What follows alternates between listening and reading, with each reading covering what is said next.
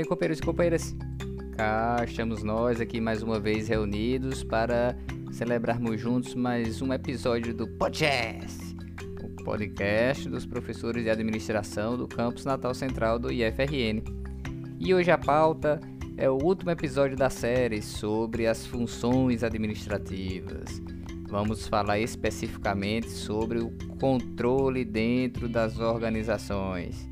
Então vamos logo para os trabalhos, vamos embora. Primeiramente, como objetivos dessa nossa pauta de hoje, vamos tentar explicar um pouquinho dessas relações entre o planejamento e o controle, para fechar o ciclo das funções administrativas, definir o que seria esse controle, como ele acontece dentro das organizações, ainda estabelecer algumas ferramentas de controle como a avaliação de desempenho. Então essa é a nossa pauta. Inicialmente, vamos dizer que todas as funções administrativas elas estão interligadas, mas vamos tratar especificamente ou com mais foco na relação entre o processo de planejamento e o processo de organização. Pois bem, primeiramente, tudo se inicia com o planejamento. Vamos traçar as metas, os objetivos a serem seguidos. Vamos organizar a nossa estrutura administrativa de acordo com os objetivos estabelecidos. Vamos distribuir as pessoas nos setores para alcançar os objetivos que foram estabelecidos no planejamento. E o controle consiste em, de maneira simples, verificar se os objetivos e as metas que foram traçadas no processo de planejamento foram alcançadas ou não foram alcançadas. Então, o controle trata principalmente de verificar o alcance das metas dos objetivos organizacionais, sendo estes elaborados lá no planejamento, lá na primeira função administrativa que conversamos sobre, as, sobre a qual conversamos aqui pois o processo de controle ele implica em buscar garantir o alcance desse objetivo, verificar se o objetivo está ou não sendo alcançado, pode sugerir a mudança de objetivo, se esse objetivo tiver sido superestimado ou subestimado. O controle também vai avaliar os riscos e as oportunidades, a velha e boa relação custo-benefício de se tomar determinadas decisões, de se implantar determinadas estratégias. E o controle também busca comparar resultados. Uma boa maneira de se controlar é estabelecer processos comparativos, seja comparar a empresa ou a organização com ela mesma no passado ou comparar a organização com uma outra similar e ver quais os resultados estão melhores. Então, uma boa estratégia de controle pode partir do pressuposto da comparação. Adiante nas nossas discussões, podemos dizer que o controle ele também está distribuído no nível estratégico, no nível tático ou funcional e no nível operacional. O controle lá no nível estratégico vai verificar se a missão da organização, os macro objetivos, estão ou não sendo alcançados. Vai comparar a organização, como eu falei agora há pouco, com outros concorrentes. O controle das áreas funcionais, controle de nível tático, já é aquele que vai mensurar ao avaliar a qualidade dos produtos ou serviços que são prestados pela organização. Vai avaliar o desempenho dos recursos humanos, do pessoal, vai avaliar a eficiência do esforço de marketing. O controle operacional já trata daquelas atividades mais do dia a dia, como consumo de recursos, rendimento das atividades, já uma avaliação mais de eficiência principalmente se for no aspecto da produção. Uma figurinha importante dentro do processo de controle é chamada de feedback. E quando é que surge o feedback? Vejamos, nós temos como eu disse agora há pouco, os objetivos que foram traçados. A partir dos objetivos planejados, eu vou montar o meu processo de execução, vou obter os resultados daquela empresa. Posso comparar esses resultados com resultados anteriores ou com resultados de outras organizações, ou até comparar esses resultados com padrões pré-estabelecidos, e o resultado dessa comparação é o feedback, é um tipo de informação que retorna para o planejamento, para, se for o caso, ajustar a forma como a organização está se comportando. Então, o feedback implica num retorno, numa retroalimentação, normalmente de informações para a organização.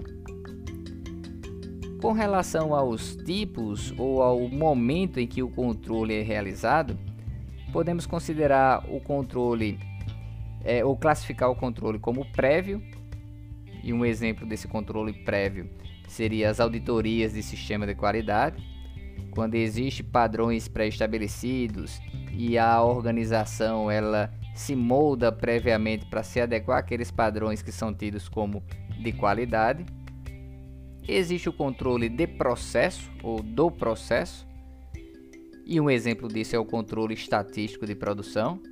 Ele é aplicado quando o produto está sendo produzido e existe o controle a posteriori, que é um controle, digamos, mais tradicional. Esse controle posterior nós chamamos de avaliação. Ele é feito depois que aquele produto já foi produzido, depois que o serviço já foi prestado. O controle do processo nós chamamos de monitoramento. O controle posterior podemos chamar de avaliação. O resultado desse processo de controle pode dar igual ao esperado, ao que foi estabelecido no planejamento. Nesse caso, uma recompensa pode ser apropriada para os funcionários. Opa, temos uma relação aí com os aspectos de motivação, não é? O controle ele pode verificar que o resultado foi menor que o esperado, ficou abaixo do objetivo. Isso sugere que uma ação corretiva pode ser apropriada. Pode ser necessário também a redução do objetivo. O objetivo ele pode ter sido superestimado, inalcançável, ou pode indicar também que mais recursos são necessários para que aquele objetivo possa ser alcançado de fato. Já se o resultado ele é acima do esperado, após o controle verifica-se que o resultado foi acima do esperado, Recompensas novamente são apropriadas para os funcionários. E isso pode indicar também que o objetivo inicial foi superestimado e pode ser necessário aumentar um pouquinho o objetivo que foi originalmente planejado. Então, percebemos aí uma relação mais que direta entre a função planejamento e a função controle dentro do espaço organizacional. De uma maneira geral, um sistema eficaz de controle também vai apresentar algumas características. São várias, vamos abordar aqui algumas delas.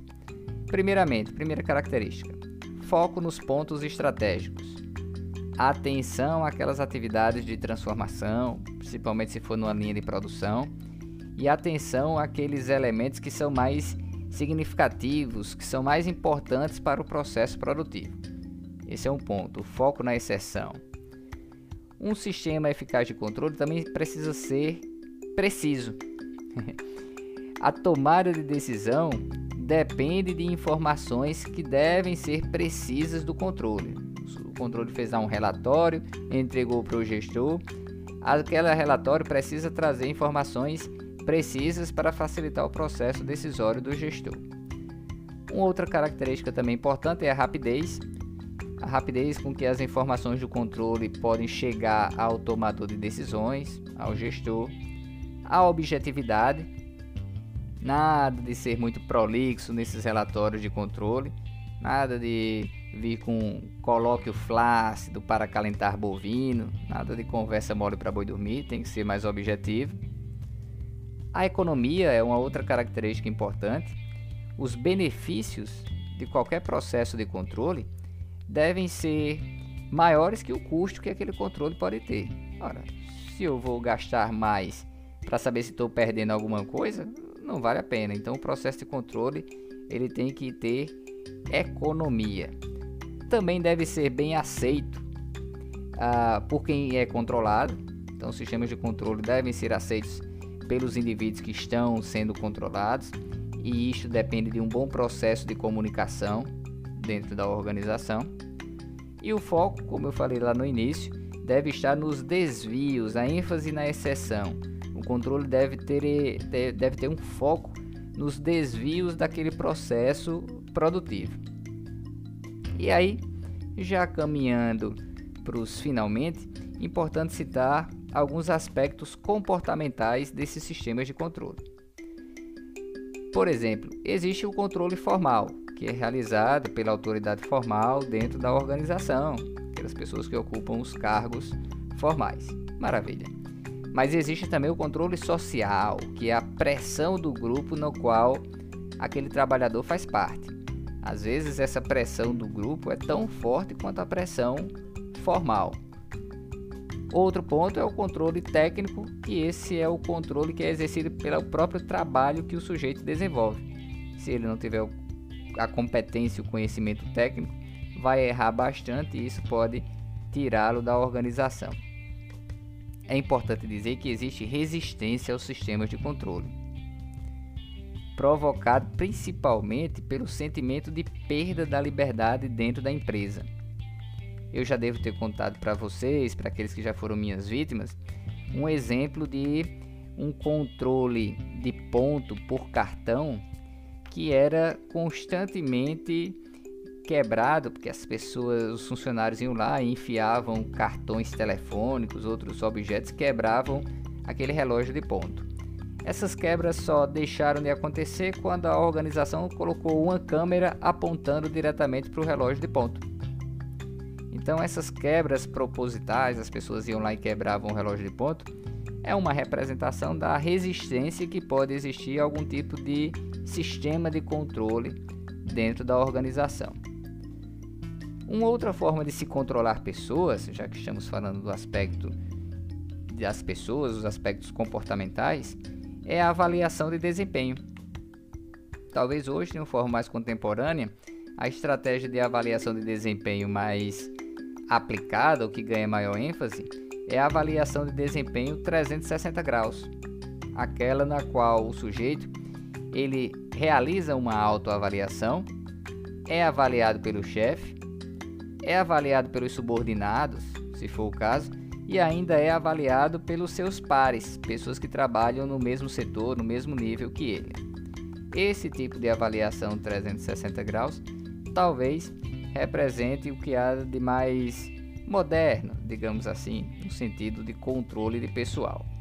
É importante só citar por fim o próprio autocontrole, né? aquela técnica das pessoas mais alinhadas e conseguem ficar calmas dentro de determinadas situações dentro da organização. Não deixa de ser um ponto importante. Pois bem, companheiros, esses eram os principais aspectos desta última função administrativa da nossa série. Na próxima semana, iniciaremos uma nova série com uma temática que vocês vão gostar. Tchau, tchau, pessoal.